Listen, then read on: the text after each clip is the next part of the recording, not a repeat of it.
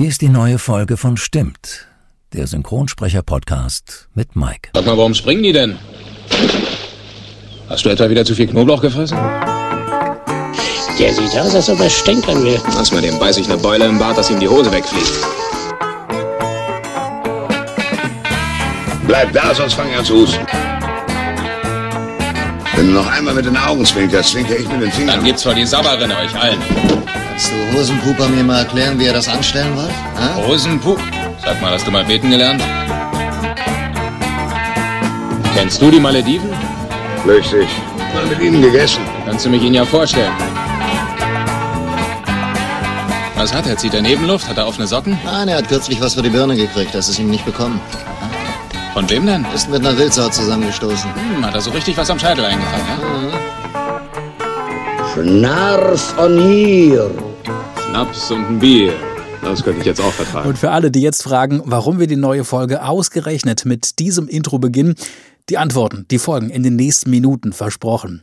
Schön, dass ihr wieder mit dabei seid und äh, mit mir eine weitere Reise in die Welt der Synchronisation macht. Herzlich willkommen zu einer neuen Folge von Stimmt, stimmt, stimmt, stimmt, stimmt. Der Synchronsprecher-Podcast. Eine Produktion von Podnews. Vorher noch übrigens äh, ein dickes Dankeschön für das Mega-Feedback zur letzten Folge mit Synchronsprecher Ralf David. Barbara hat unter anderem via Instagram geschrieben, total sympathisch, witzig und informativ bis zum Schluss. Dank dir, Barbara. Das war es auf jeden Fall. Wer die Folge noch nicht gehört hat, unbedingt nachholen. Wirklich ein toller Typ. So, auch heute wird es wieder sehr informativ, garantiert auch lustig und vor allem wird es auch den ein oder anderen Aha-Effekt geben. Für diese Folge habe ich das Studio verlassen und mich auf den Weg zu einem Mann gemacht, der seit über 60 Jahren sehr erfolgreich im Showgeschäft und ein echtes Multitalent ist. Und das haben die gedreht und gedreht und das hat nie funktioniert und endlich hat es mal funktioniert, dann Ja. war alles und dann fängt der Kleine an zu heulen und sagt, ich habe keinen Text mehr, will Text vergessen, ja. Und so eine Dinger und da sagt, da sagte Carlo, scheiß doch drauf, macht sowieso reiner in Berlin. Schauspieler, Synchronsprecher, Dialogbuchautor und Synchronregisseur Rainer Brandt. Der gebürtige Berliner mit echter Schnauze synchronisierte unter anderem Stars wie Elvis Presley, Tony Curtis, Jean-Paul Belmondo, Marlon Brando und noch viele mehr. Er schrieb die bis heute äh, legendären Dialogbücher für zahlreiche TV-Serien wie Tennisschläger und Kanonen, Männerwirtschaft, Rauchende Colts, Mesh oder auch Die Zwei. Auch bei vielen Kinofilmen sorgte er mit seinem Schnodderdeutsch für großes Aufsehen und den Erfolg bei uns hier in Deutschland. Rainer Brandt schrieb Dialogbücher für die Filme mit Louis de Funès, Pierre Richard, Adriano Celentano oder auch Terence Hill und Bud Spencer. Ich habe mit ihm über seine Anfänge, seine vielen großen Erfolge und über die unzähligen Freundschaften zu Schauspielern gesprochen, die er durch seine Arbeit knüpfen konnte. Euch jetzt viel Spaß beim Hören mit Rainer Brandt Teil 1. Erstmal vielen Dank, dass ich hier sein darf. Bei mich auch. Es ist mir eine große Ehre. Wie gesagt, Sie wurden mir also auch nochmal wärmstens ans Herz gelegt Ja. von dem lieben Kollegen Ronald Nitschke, von dem ich übrigens nochmal grüßen soll, der zu Gast war bei, bei diesem Podcast und sagte, also wenn du mal wirklich eine Ikone in deinem Podcast haben willst, also so eine richtige Ikone, so eine Legende, so ein Synchronpapst, dann musst du dir Rainer Brandt einladen. Ja, naja, gut. Also gib dir Mühe und holen dir in deinen Podcast rein. Und, äh, und dann habe ich alles in Bewegung gesetzt, um mit ihnen Kontakt aufzunehmen. Charles, nicht? Über Charles Rettinghaus, Ja, dann, der ja. auch dann sagte, gar kein Problem. Ich frage Rainer und äh, der wird bestimmt Ja sagen. Charles war ja auch schon zu Gast in, in meinem Podcast und war auch eine tolle Sendung mit ihm. Und nun sitze ich hier, bei Ihnen hier in Ja. Berlin. Schön. Sie sind ja gebürtiger Berliner. Mhm. Bevor wir mal so ein bisschen in die ganzen, und ich meine, ich glaube, wir sitzen hier heute etwas länger, weil Ihre Karriere begann ja mittlerweile auch schon äh, Mitte der 50er. ja. Wir gehen mal so ein bisschen zurück in, an, an die Anfangszeit. ist ja so ein Kronsprecher-Podcast. Das heißt, wir werden natürlich auch auf, auf ihre anderen vielen, sehr vielen Tätigkeiten in ihrer Berufslaufbahn zu sprechen kommen, vor allem was Regie angeht und Dialogbuch schreiben und so weiter und so fort und auch zu den Ja, ich ganzen. bin überwiegend bin ich ja hingestellt worden als Schauspieler. Und ich habe ja viel gespielt. So begann es nämlich, ganz und viel, genau. viel Filme gemacht und Theater gespielt, noch und nöcher Genau. und so weiter. Ne? Und so begann es ja auch 54, denn da haben Sie, habe ich äh, recherchiert, in einem Studio vorgesprochen, wo Sie eigentlich dachten, das wäre ein Filmstudio, weil Sie ja damals mittendrin doch in einem äh, Schauspielausbildung waren, und zwar in Ja. der renommierten Berliner Max äh, Reinhardt Schauspielschule. ja, da war ich noch, da, da war ich noch gar nicht drin. Ach, da waren Sie noch zu dem Nein, Zeitpunkt noch gar nicht vorher. drin. Da, ich wohnte in, in, in Steglitz bei einer italienischen Sängerin, also in Untermiete, Mhm. und mit meinem Hund. Und der Hunde hatte ich immer schon. Und äh, da sagt die, du, hier gibt es so eine Filmfirma, geh doch da mal hin, vielleicht kannst du da was machen. Du siehst ja ganz gut aus. und äh, mach mal. Und dann bin ich da hingegangen und dann habe ich mir das angeguckt, bin da so auf und ab gelaufen. Und da kam einer und sagt, wen suchen Sie denn? Und der hatte, der sah so aus, hatte bloß einen Arm und, und ich dachte, das ist sicher ein Beleuchter oder irgend so was, der sah so aus. Und da sage ich, na, ich wollte zur Direktion. Ach so. Ja, ich suche Film, vielleicht, Film was. Nee, sagt er. Hier wird synchronisiert. Wussten Synchron Sie kenn ich. damals schon, genau, wussten Sie damals schon, was Synchronisieren ist? Keine Ahnung, ich hatte Synchron, wusste ich vom Renngetriebe, Ja. beim, beim Formelwagen. Ja. Aber mehr nicht. Und dann sagt er, äh, dann hat er mich aufgeklärt und das war Freddy Forer, der toller Regisseur, Ja. großer Regisseur. Und das wurde ein sehr guter Freund von mir und der machte auch damals, sagte dann, äh, vielleicht kann ich sie brauchen. Da dachte ich, naja, was soll er machen? Da wusste er ja noch nicht, wer Ja. ist. Da kommen Sie mal nach Mittag um fünf ins Atelier 5. Und das habe ich gemacht. Und da war O.E. Hasse und der sprach Humphrey Bogart in dem Film Knock on Any Doors. Und ich war ein bisschen früher da, habe hinten Mäuschen still gesessen und habe mir das angeguckt, was die machen. Und da denke ich, prima, das müsste ich, müsste ich auch können. Und dann war nachher, dann war also bald Schluss und dann gingen die und dann kam der Freddy Vorer runter und dann sagt, pass mal auf, ich habe meinen Theke eingelegt, mach mal den, versuch mal den zu machen. Und da habe ich gemacht, probiert und zack, und war drauf. Und da sagt er, das ist doch wunderbar. Und das war eine kleine, meine erste kleine Rolle, waren wie acht Takes oder zehn oder so. Und so habe ich angefangen. Und dann sagte, OE fragte dann, und äh, wo sind Sie denn auf die Schauspielschule gegangen? Ich sah noch gar nicht. Also ich habe auch, also, ach was. Naja, und äh, dann kam es so im Laufe der Zeit. Ja. Und dann sagte er, müssen Sie zu Marlise Ludwig gehen. Und dann Freddy sagte, na, ich finde also besser die, die Max-Reinhardt-Schule, weil das ist eine große staatliche Schule schon. Und dann bin ich da hingekommen. Und da war ich dann gut anderthalb Jahre. Ich war länger da, aber nach knapp anderthalb Jahren äh, waren Leute vom Theater da und die haben gesucht, was Junges gesucht und haben mich rausgesucht. Und ab da ging ich auf die Bühne und ab da stand ich auf die Bühne.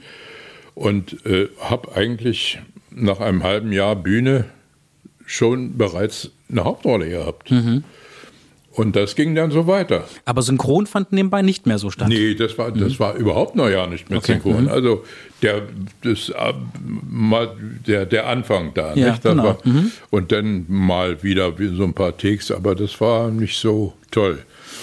Also nicht so men mengenmäßig. Mhm. Und ähm, ja, dann war ich also überwiegend beim Theater. Nicht? Mhm. Und dann Film. Kam Film, dann habe ich sehr viel gefilmt. Und dann kam die Filmkrise. Ja, und da dachte ich, na was nu? Und dann dachte ich, was was mal mit dem Synchron, Mensch, das hat doch, warum hat doch damals funktioniert, warum nicht? Und ähm, dann kam jemand von der DEFA drüben. Und die hatten, wenn die Kraniche ziehen, war ein großer Film. Äh, Und die, diese Riesenbachse alle mit einer tiefen Stimme, aber ganz jung waren. Und da hatten sie keinen passenden, im Moment nicht. Also entweder waren die zu alt, wenn die Stimmen passten, oder aber die waren zu jung, dann waren sie zu piepsig. Also mussten sie ihn vom Feindesland holen und holten mich dann rüber und dann habe ich das gemacht. Wir müssen mal ganz kurz für die Hörer äh, ähm, ganz kurz erklären, für die, die nicht wissen, was die DEFA ist. Also das war die Deutsche Film AG, ein, wenn nicht sogar das Filmunternehmen der ehemaligen DDR und ihre Sprechhauptrolle, wie gesagt, in diesem, es war ein sowjetisches Kriegsdrama, ja, Ja. äh, wenn die Kraniche ziehen.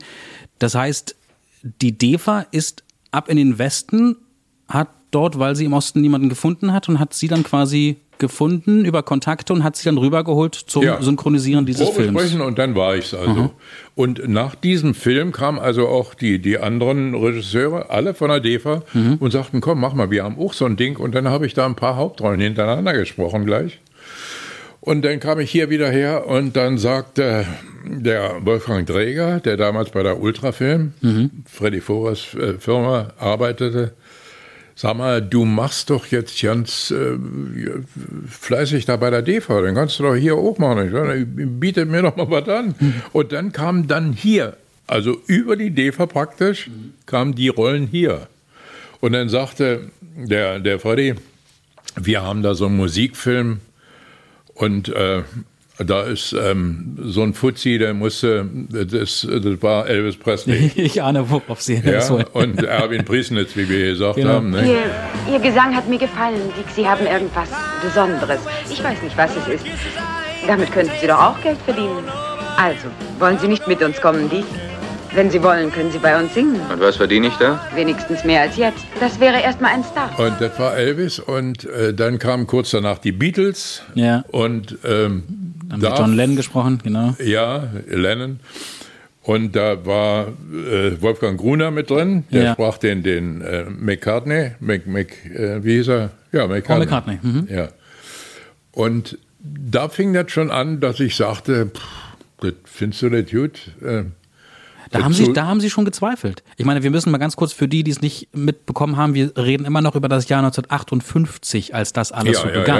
ja. Das heißt, da fanden bei Ihnen schon die ersten Selbstzweifel statt. Ist das wirklich so das, was Sie wollen, weil Sie eigentlich von der Bühne kommen? Ja, nee, das nicht. Äh, Ich meine, bei mein Text. Ja, der Text, der da war, der war für mich scheiße. Denn habe ich gesagt, so spricht doch kein Mensch. Das sind doch junge Leute, die sprechen noch anders. Und, äh, da, also, und Gruner und ich, und wir fingen an, im Atelier den Text zu ändern. Da ging das schon los. Da ging das schon los, nicht? Und ähm, dann sagte der, wissen nicht, ein, ein Regisseur von einem anderen, sagt du, weil, weil ich da ein, irgendein äh, Western, nee, oder, oder so einen Motorradfilm synchronisiert habe, da sagte er, du, ich habe noch so ein Ding, mach doch da mal den Text, weil ich habe hier auch alles geändert im, im Atelier und äh, es sprach von, von einer Matratze und äh, da sagt, das ist, äh, habt ihr falsch verstanden, das ist ein Slang, das ist ein Südslang. Und also Matratze heißt die Braut hier, nicht? Und die wird beackert und das ist äh, so und ach so. Oh, das haben die nicht verstanden. Ach so, Ach so. ja. Das haben die falsch verstanden. Und dann haben wir es geändert, habe ich das geändert im Atelier. Und dann sagt er, ich habe noch so einen Film. Ja.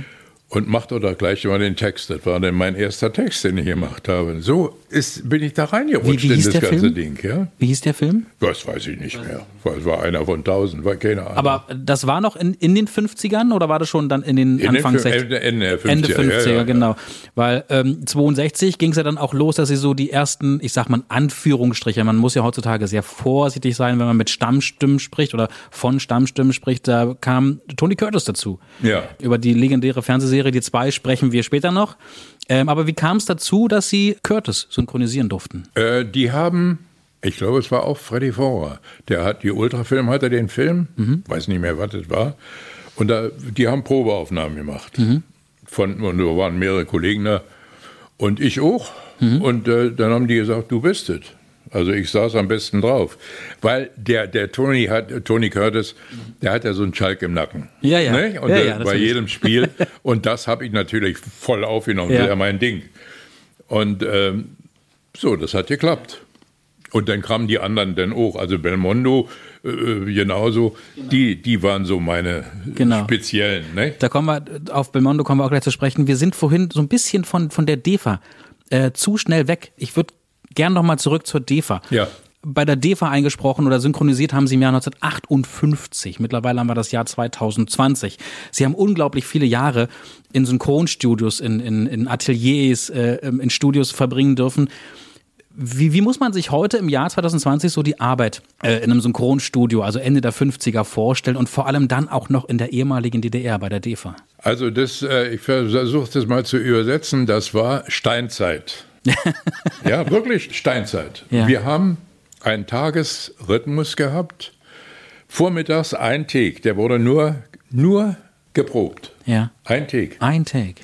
Und der wurde nach dem Mittag erst aufgenommen. Und das war dann auch mit 400 Aufnahmen. Ja.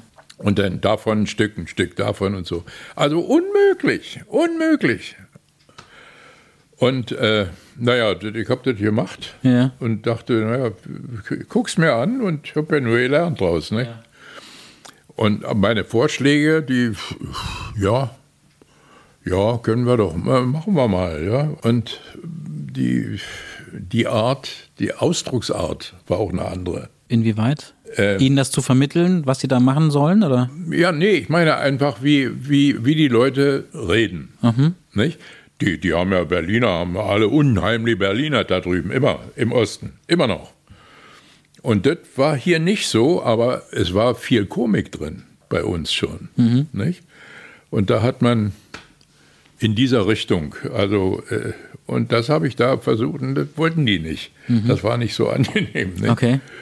Äh, so haben wir das. Also Hatten die damals. generell eine, eine, eine Idee, wie es letztendlich klingen soll? Hatten die wirklich einen Fahrplan oder waren die noch recht unsicher? Nee, ich habe, ich, nee, ich, Ich meine, nee, ich meine die DEFA. Nee, nicht, nicht Sie, sondern war die DEFA, also die Leute, die dort gearbeitet haben bei der DEFA, waren die eher unsicher in ihrer Arbeit? Wussten die genau, wo es hingehen soll?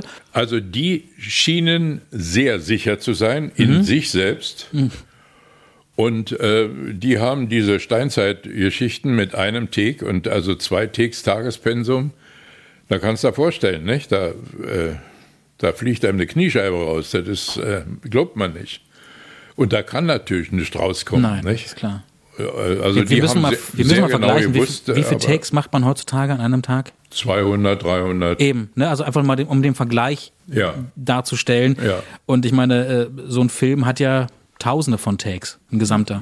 Kann, kann 800 bis Ne? 1000 Takes haben und mehr. Ne? Und wenn man da nur einen Take pro Tag macht und den immer und immer wiederholt. Ja, bei denen ist ja wurscht, wie viel die machen, wie viel die einnehmen, Kohle. Ja. Die haben ja, das kommt von drüben. Ja. Mhm. Und ob die nur 10 Tage oder 100 Tage dran sitzen. Nicht? Die haben dann irgendwann, kriegen sie von oben äh, das Ding und sagen, dann und dann muss Mhm. er fertig sein. Dann wird ein bisschen nachher. Aber die haben ja überhaupt keinen Zeitdruck gehabt. Wie lange hatten Sie letztendlich dann in diesem Studio verbracht bei der DEFA? Ich weiß nicht, ich habe neulich äh, habe ich noch so, so einen Stapel äh, Gagenzettel gefunden. Und äh, die habe ich einem Kollegen gezeigt. Ja. Dachte, wow, du hast ja richtig Geld damals gekriegt. Haben wir ja nicht gekriegt. Wusste ich ja natürlich nicht. Aber ähm, ich habe dann eine ganze Menge Filme da gemacht. Ne? Aber speziell für den Kranich-Film, wie, wie, wie lange hat das dann gedauert, bis Sie dann mit, Kann mit ich nicht mehr sagen. wissen Sie ich nicht mehr. Tage, Wochen? Nee, ach was. Vielleicht fünf, sechs Tage. Ja, Für aber mich. doch eine, eine gute Woche auf jeden Fall. Ja, ja, ja. Das ist schon recht viel, Ja. finde ich. Ne? Also Ja. für eine Rolle, die Sie da übernommen haben. Eine Hauptrolle zwar, aber doch ganz schön lang.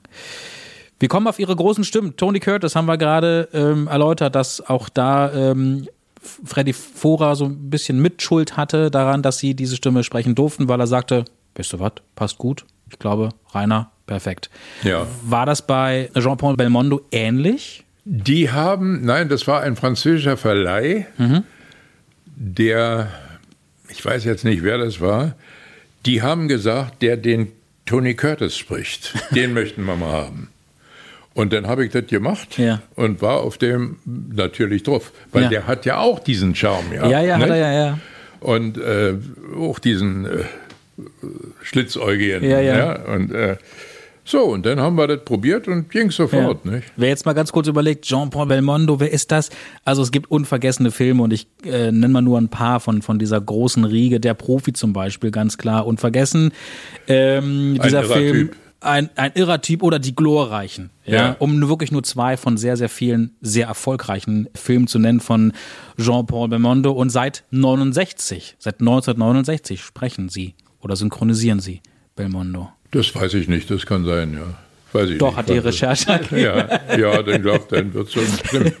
Ich kann mich entsinnen, dass mein Vater früher, wenn er aber das Sportstudio geschaut hat, ja, das hat man auch im Osten geschaut.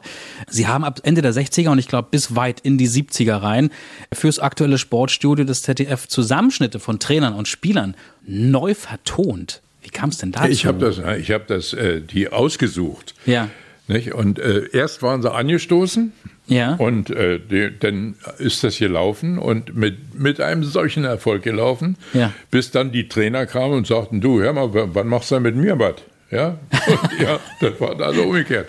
Also die waren schon heiß drauf, dass sie dann wirklich auch mal. Ja, natürlich, Mhm. ja sicher, das war klar. Ich habe hier Bilder mit denen zusammen, war mit vielen dann befreundet, Ja. wo ich also mit Fußball weniger am Hut habe. Ja, Ja, aber, irgendwoher muss ja, musste ja dann irgendjemand auf sie zugekommen sein und sagen, du, pass mal auf, wir haben hier Zusammenschnitte. Ja, es hat irgendjemand vom Sender, ich weiß nicht, wer Ja. es war, sagt, mach doch mal was. Und dann habe ich mir das angeguckt und dann sage ich, das ist scheiße. Was habt ihr denn noch für, für Material? Was habt ihr? Und Mhm. das war ja damals schon acht, acht Millimeter. Ja, wir haben, sag ich, gib mir mal. Mhm. Und dann habe ich das gesichtet, das Mhm. Zeug. Und dann habe ich immer Sachen rausgenommen, wenn die irgendwie also mit, mit Gesten Mhm. irgendwas waren oder gepopelt oder weiß der Teufel was. Das habe ich dann rausgenommen Ja. und dann zusammengeschnitten zu einer Story. Und die dann vertont. nicht? Rainer Brandt. Ein neues Werk von Rainer Brandt. Rainer Brandt. Rainer Brandt. Rainer Brandt hat wieder mal zugeschlagen. Rainer Brandt. Mit seiner Spezialkamera. Zwergfell erschütternden Trainerbankstudien. Rainer Brandt. Rainer Brandt. Rainer Brandt. Kamera fertig, Ton ab. Meine Damen und Herren, aus unerklärlichen Gründen können die Spieler noch nicht einlaufen. Die Jungs sitzen natürlich auf dem Lokus und wie ich den Vorstand kenne, ist natürlich wieder mal kein Papier da. Meine Damen und Herren, wie sich soeben herausstellt, ist auf einem gewissen Örtchen ein folgenschwerer Diebstahl begangen worden. Hier Zentrale an Zebra. Es sind 17 Rollen Toilettenpapier gestohlen worden. Täter konnte noch nicht ermittelt werden. Ende. Aber da gibt's noch andere Möglichkeiten. Man kann sich doch schütteln wie ein Hund. Fein, keine Arbeit, keine Arbeit. Ha, da gehe ich jetzt erstmal einen Kaffee trinken. Und die war sehr erfolgreich. Das ging ja wirklich, also Mann, Ende der Krieg und 60er. Blutrausch. Äh, ja, ja, Ja, genau, genau. Und, und ich glaube sogar bis fast Ende der 70er, glaube ich, lief das sehr, sehr erfolgreich im ZDF. Ja, ja, kann sein. Hätten Sie damals am Anfang äh, gedacht, bei dem, bei dem ersten Zusammentreffen und bei dem ersten Zusammenschnitt, dass das sich so lange ziehen wird, so viele Jahre? Nee, das nicht, aber ich habe, dass äh, ankommt, das Ja. schon. Nicht? Also Ja. die Sachen, die ich gemacht habe, die, die kommen an, weil ich weiß, ich bin genau auf, der, auf dem Nerv von den Leuten und das kommt an, da lachen die drüber. Nicht? Das ist ja, man muss es ja locker machen, Ja, natürlich. nicht so verkrampft sehen. Nicht? Woher Sie- kommt, woher kommt das? Dieses Lockere, dieses, dieser, denn selbst auch Sie, wenn ich das behaupten darf, bitte verzeihen Sie mir, wenn ich das behaupte, aber auch, ich glaube, Sie haben auch so den Schalk im Nacken, ne? Aber ja, natürlich. Woher kommt das? War das als Kind schon so bei Ihnen? Ja, das war, das ist äh, äh, familiär wahrscheinlich. Es ist drin. Ja, es ist einfach drin. Sie kennen das dünnste Buch der Welt? Das- 400 Jahre deutscher Das, Humor. das dünnste Buch, das, ja, das kenne ich. Und das habe ich versucht immer zu umgehen, wenn die. Nur ist es so, wenn ein Film aus Spanien kommt Mhm. und die lachen, die lachen ja an ganz anderen Stellen als wir. Ja. Wir hier.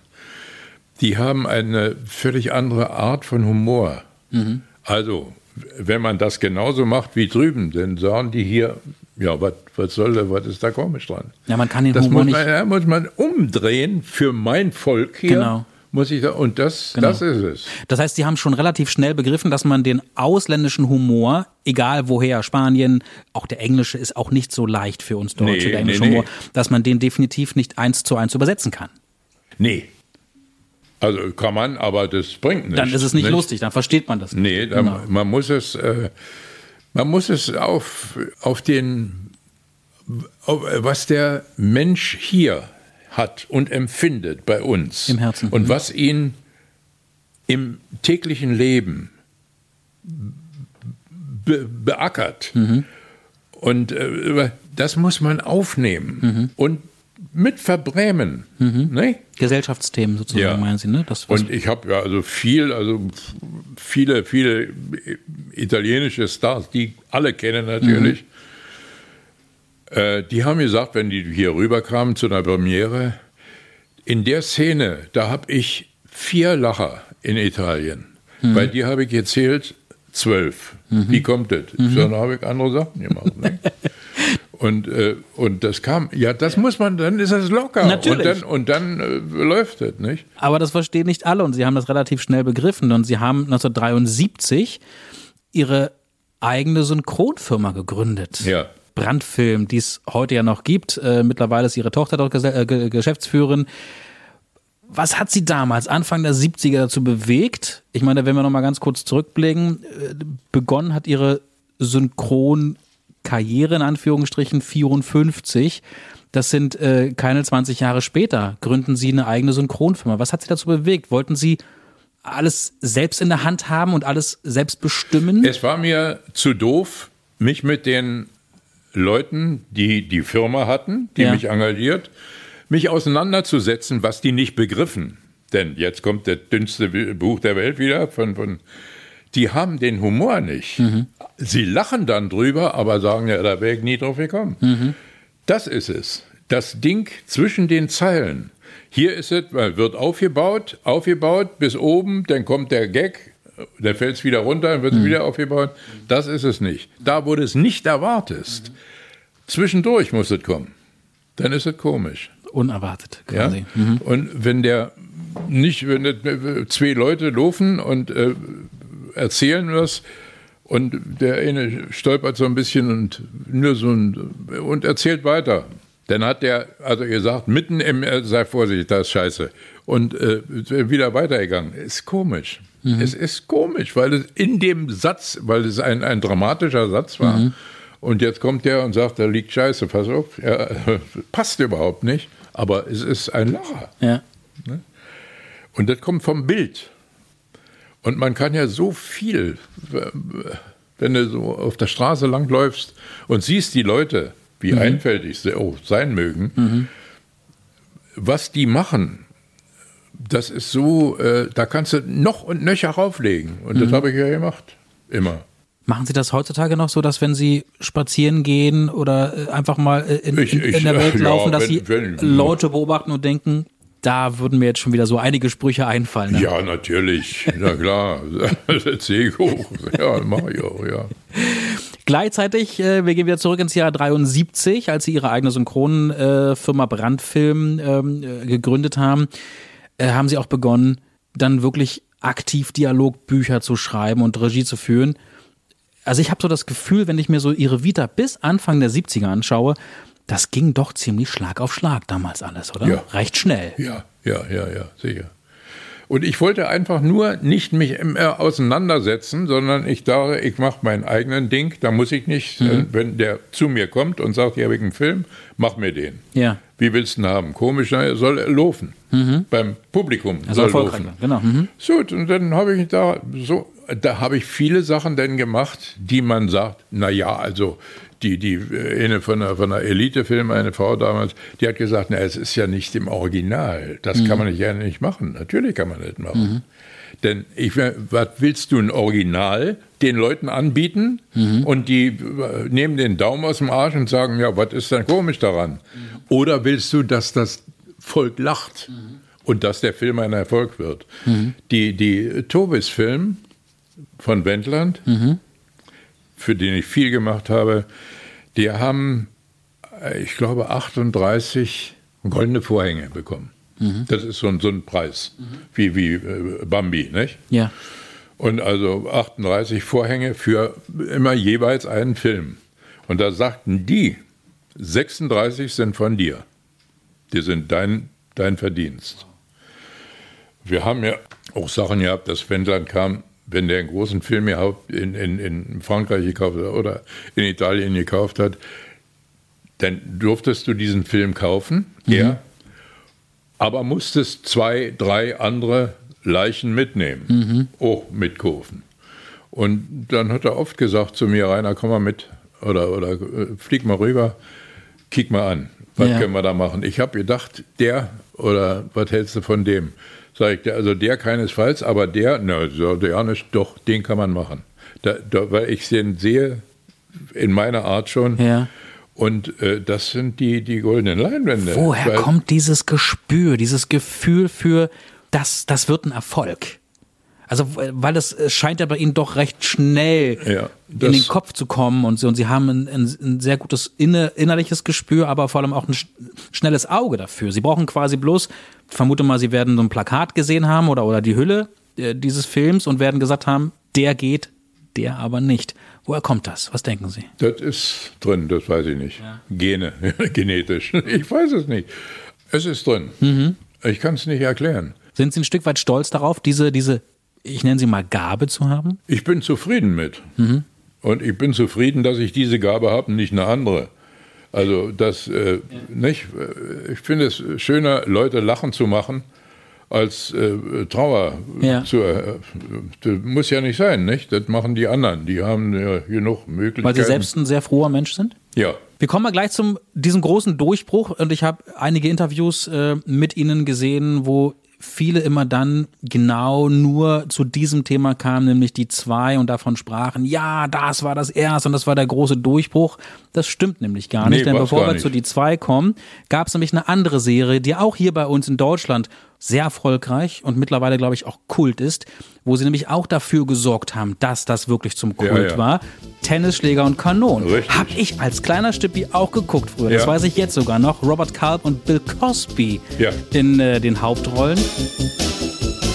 Für die deutsche Synchro, für viele andere auch dann nachfolgend, waren unter anderem Karl-Heinz Brunnemann und Sie verantwortlich. Insgesamt, das wir ganz kurz den Hörern mal sagen, gab es von Tennisschläger und Kanon 82 Folgen, lief von 1965 bis 68, also sehr, sehr erfolgreich mit unglaublich vielen Folgen. Kann man schon davon sagen, dass das eigentlich Ihre erste wirklich große Dialogbucharbeit war? Nö.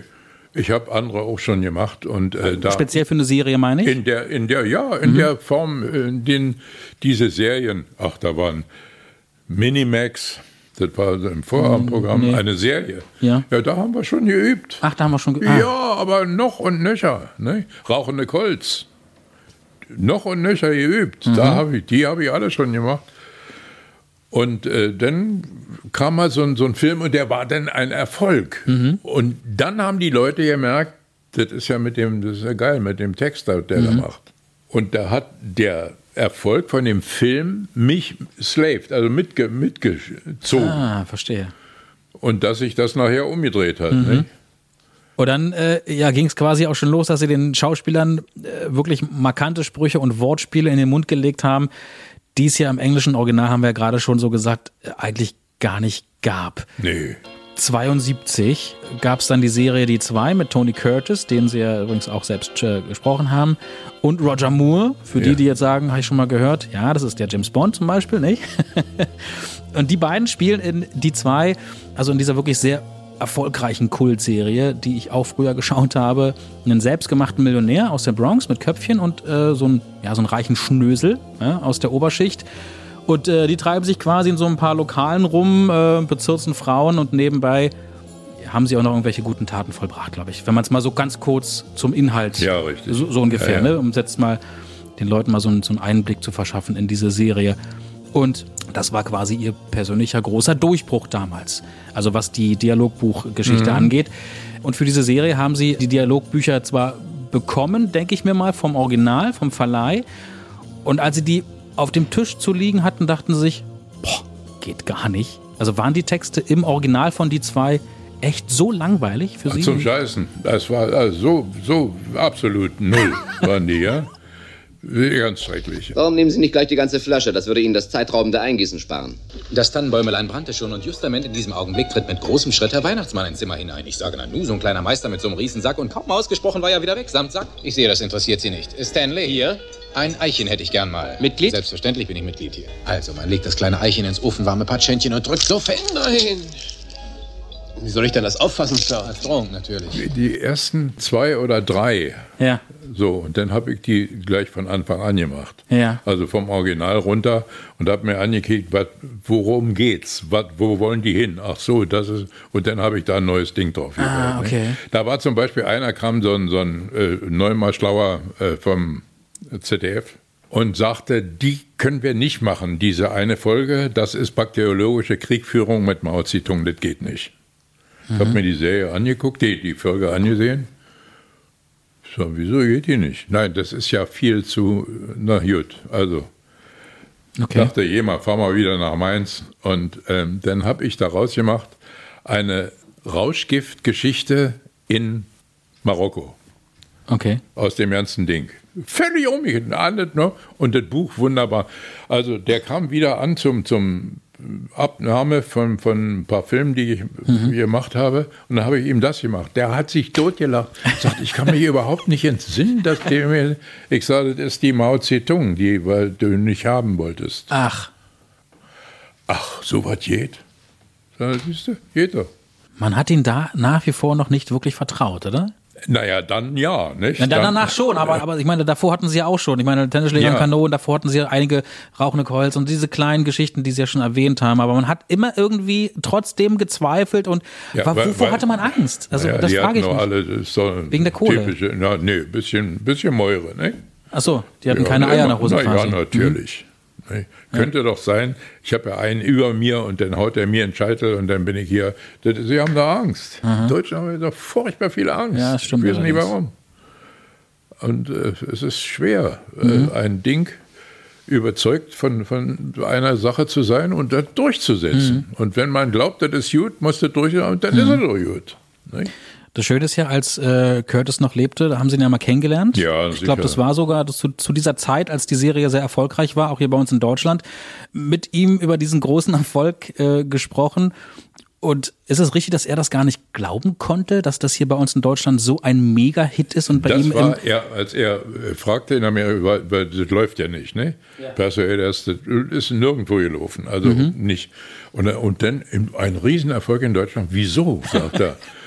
Und äh, dann hat er zu seinem Agenten gesagt, ich will mal so ein, so ein Ding sehen. Mhm. Und da hat er einen gesehen und fand das so irre komisch. Er spricht ja Deutsch, nicht? Mhm. Also, er hat auch eine deutsche Frau, glaube ich, ne? Hat er nicht eine deutsche na, Frau er gehabt? ist, äh, er ist deutschen Ursprungs, nicht? Also, Ja. Vom Jiddischen ist ja also Ja. äh, Deutsch kann er richtig. Und ähm, dann hat er die gesehen und sagt, ich will noch ein paar. Und dann habe ich ihm drei rübergeschickt. Er hat sich totgelacht Mhm. und sagt, das ist ja, weißt du was? Da haben wir uns schon Kontakt gehabt. Mhm. Du schreibst die Dinger original. Im Und englischen Original Im, quasi. Im englischen Original Ja. machst du die, gleich die, die Stories.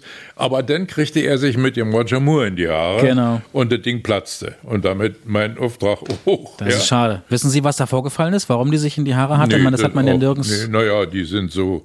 Der eine ist ein, ein Komödiant und Mhm. der andere ist eben Roger Moore, nicht? Der Superstar. Ja, das weiß, kann man nicht sagen. Die, Schade eigentlich. Also waren Sie, Sie waren schon traurig, oder? Das, war, also das wäre ja quasi in dem Fall aber auch schon wieder eine neue Herausforderung für Sie gewesen. Ne? ja, sicher. Ja. Also Aber gut. die Drehbücher quasi für diese Serie zu, sch zu schreiben zu dürfen, das Ja, wäre ja, dazu gekommen. Wahnsinn.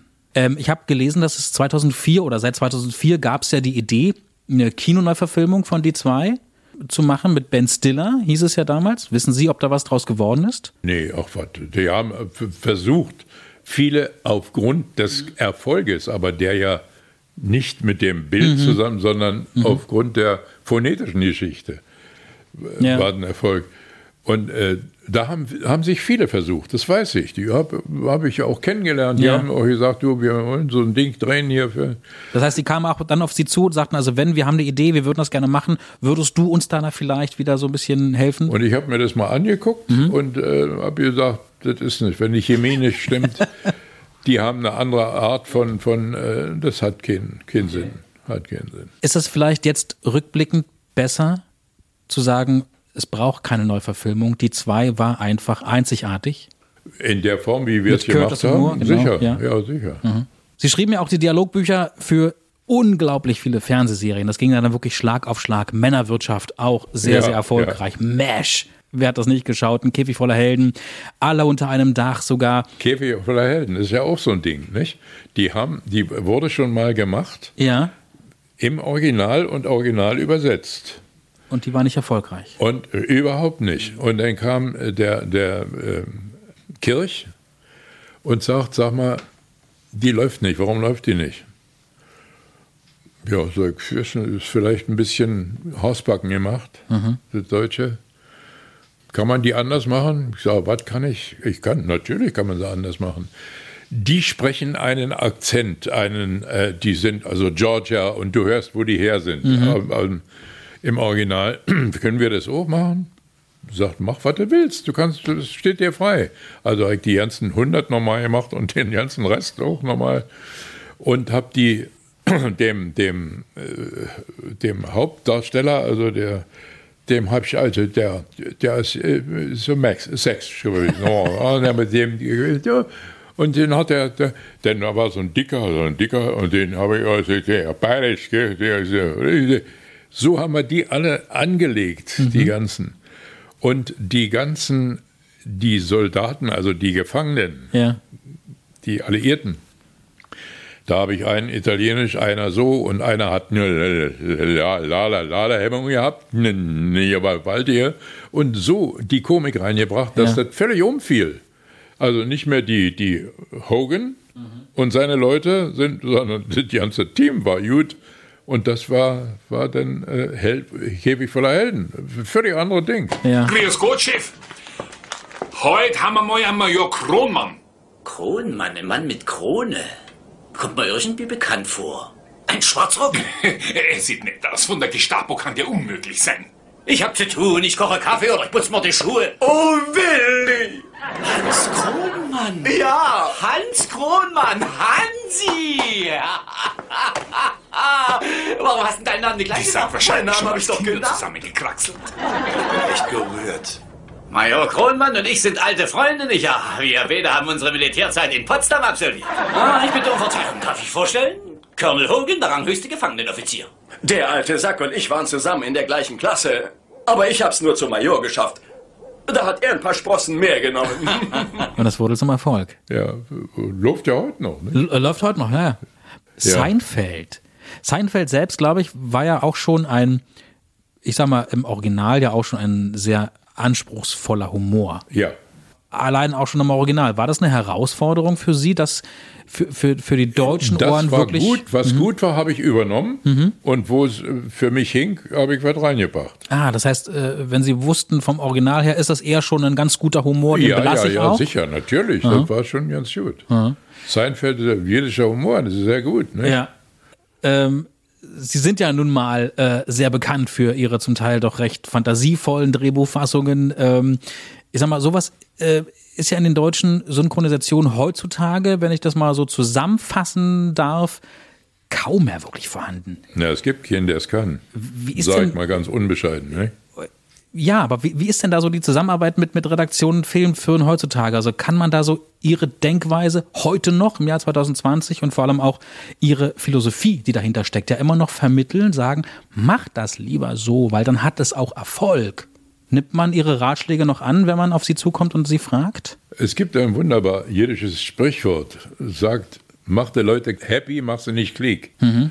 Ja, was hat, wo- wozu soll ich die, wenn die nicht sagen, wa- was soll ich, warum soll ich das, hat, stimmt die Chemie nicht, lass ich gleich. Mhm, Was okay. soll ich machen? Wozu? Okay. Wenn einer sagt, ja, das möchte ich haben, dann geht das. Und das ist wohl doch recht selten, Mhm. diese Art von Umsetzung. Ne? Ist das schade für Sie? Nö. Oder ist Ihnen das egal? Oder? Och, das ist mir vollkommen wurscht. Also es gibt leider keinen, ja, Mhm. der, der momentan auf dem Markt ist, Mhm. der sowas machen würde.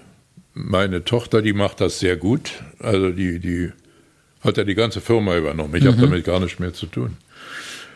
Aber äh, ich weiß, wie, wie schwer das ist, gute Leute zu finden Mhm. für, für Drehbücher und auch Regie, Regie. Ja, das geht schon. Aber es ist nicht so einfach. Also Mhm. hier ne, den, den Markt, wie soll ich sagen, der ist nicht gesättigt.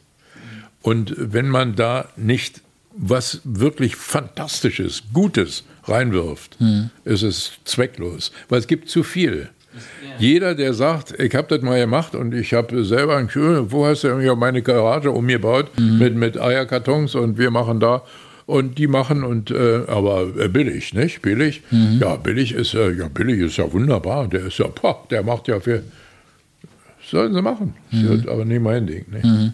Nicht nur bei Serien haben sie die Dialogbücher geschrieben, sondern auch äh, ja, für sehr, sehr erfolgreiche Kinofilme. Ja, unter anderem für die Filme mit äh, Louis de Funès. Wir haben etwas sehr Merkwürdiges aufzuklären. Etwas sehr Merkwürdiges? Stellen Sie sich vor, Monsieur Joe war ein Erpresser. Nein. Doch. Hm. Und wir haben bei ihm eine Liste der Leute gefunden, die von ihm erpresst worden sind. Nein. Doch. Und ich bin heute hier, weil Sie auf dieser Liste stehen. Ich? Sie. Nein. Doch. Adriano Celentano, oh, das weiß ich auch noch, das habe ich als Kind früher geguckt. Es kamen teilweise sehr oft so sonntags diese Filme mit, mit Funès oder Celentano ähm, oder mit, Finesse war wunderbar. mit Pierre Richard zum Beispiel. Ja. Großartiger Schauspieler. Und ähm, vor allem haben sie auch. Pierre Richard, das ist zum Beispiel ein gutes, gutes Ding. Ja. Der war, drehte einen Film Mhm. in, in, äh, in Paris und der Film lief nicht. Mhm. Lief überhaupt nicht und die Karriere war nicht. Mhm. Und dann habe ich den, den Film synchronisiert und habe mir den nochmal angeguckt und habe gesagt, sag mal, darf ich da was umschneiden Mhm. im Bild? Sagt, das ist mein Film, kannst machen, was du willst. Und dann habe ich ihn umgeschnitten, nur ein bisschen, aber dadurch hat sich das Ganze verändert. Mhm. Und komm, mach mir den Hengst, ja, der, der aus, dem, aus dem Möbelwagen, der vorbeifährt. Was war das? Alles, was in seiner Wohnung gesprochen wird, wird abgehört. Achtung, jetzt nicht aufhängen. Bleiben Sie unten. So. Und jetzt langsam Wagen. Ich komme mit. So, ganz locker. Mach mir den Hengst. Was? Nein. Doch. Wie macht der Hengst? Oh nein, Paulette. Schreckt vor nicht zurück. Also die Sachen, die überhaupt nicht drin waren. Und das war ein Riesenerfolg. Der Mann, äh, der, der, Der große Blonde, genau, ja, Mit dem stimmt. schwarzen Schuh. War ein Riesenerfolg. Worauf der in Frankreich sagt, wie ist denn das möglich? Und jetzt ist die schon beendete Karriere, ging jetzt aufgrund dieses deutschen Erfolges bei ihm wieder los. Haben Sie ihn mal kennengelernt? Ja, einmal, äh, aber. Wusste er, dass Sie, ich sag mal, eine, eine, eine, einen Großteil. Na, das wusste er, ja. Das wusste er, hat er, das hat, Ja? er, das hat er krieg- mitgekriegt, Ja. ja. ja, ja. Aber was man aus so kleinen Sachen machen kann. Ja, ja, sicher. Ja? Das hat ihm erzählt einer, warte mal, wer war das? Äh, italienischer Komiker in diesem französischen Film. Ah, okay. Und, und der sagte, du, das, das äh, ist mit der Synchronisation, da hat der das überhaupt mitgekriegt von mir, dass, dass ich da existiere. Vor allem haben sie ja auch mit äh, ihren Synchrontexten die Filme und da bin ich sehr stolz, dass ich sie mal kennenlernen äh, darf, weil diese Filme schaue ich mir heute noch an und auch meine Kinder werden sich diese Filme anschauen mit Terence Hill und Bud Spencer, natürlich ganz klar. Ne? so ein unglaublicher Erfolg in Deutschland. Ja. Also ein, ein wesentlich größerer Erfolg als in Italien, wo diese Filme ja herkommen. Ja, ja. Und der Grund war auch hier damals die witzigen Dialoge und bis heute wirklich teilweise legendären Sprüche, die man heute ja teilweise noch wiedergibt, also im, im normalen Ist Alltag. Volk übergegangen, ja. Sicher. War das damals auch so der Fall? Ich meine, Sie haben ja auch unglaublich viele Italo-Western generell äh, die, die Dialogbücher geschrieben, aber vor allem auch für die ganzen äh, äh, Terence Hill und Bud Spencer Filme. Kam man darauf Sie zu und sagte, mach da was draus? Das war so, dass die nachher gesagt haben, wir drehen vom Blatt Ja. und äh, ich war, ich habe die ja auch besucht dann drüben. Ne? Ja, ja. Dann waren wir mal da, da hatte ich eine Mischung in Italien, in Rom. Und äh, da fehlte Material, war irgendwas. Da, haben wir, da wusste ich ja, dass die drehen. Mhm. Der, der Ma, äh, Mario und, und äh, Carlo. Und da sag ich, dann gehen wir mal hin. Ja. Und ich bin mal hingegangen und, äh, ja, und die drehten gerade. Das heißt, Sie waren beim Live-Dreh dabei. Ja. Wow. Also des Öfteren, nicht? Und wir kannten uns ja gut. Also bis- Terence Hill, mit dem bin ich richtig gut befreundet. Ja. Die wussten aber nicht, dass, dass wir kommen Mhm. und dass wir da sind. Und äh, da war eine Szene, wo ein Lilliputaner, der soll den umbringen und äh, mit, er springt, von oben springt er mit dem Messer so Richtung Carlo und Carlo dreht sich aber ab und der geht in einen großen Teppich, der da hängt und rutscht mit dem Messer an dem Teppich runter. Und das haben die gedreht und gedreht und das hat nie funktioniert. Und endlich hat es mal funktioniert, dann Ja. war alles. Und dann fängt der Kleine an zu heulen und sagt, ich habe keinen Text mehr. Text mehr, ja. Und so eine Dinger. Und da, sagt, da sagte Carlo, scheiß doch drauf, macht sowieso rein in Berlin. Ja. Ja? Ja. Und da bleibt, hier bin ich. So, äh, nicht erschrecken, das war's erst einmal für diese Woche. In zwei Wochen geht's dann weiter mit Rainer Brandt und dem zweiten Teil. Bei unserem Gespräch gab es wirklich so unglaublich viele tolle Geschichten, dass wir uns gedacht haben, daraus machen wir einfach zwei Teile. Also noch mehr Geschichten von und auch zu den Filmen und vor allem auch zu den Freundschaften zu Terence Hill und Bud Spencer über eine alte Leidenschaft und noch vieles, vieles mehr erfahrt ihr dann in der nächsten Folge. In zwei Wochen, also am 20. Oktober, da geht's weiter. Rainer Brandt Teil 2. Ich freue mich bis dahin auf euer Feedback via Instagram oder Facebook. Folgt und liked uns und hört auch gern auch alle bisherigen Folgen an, zum Beispiel die mit Martin Kessler, mit Santiago Ziesma oder auch Irina von Bentheim. Passt auf euch auf und bleibt mir gewogen. Euer Mike Wirth. Macht's gut. Tschüss.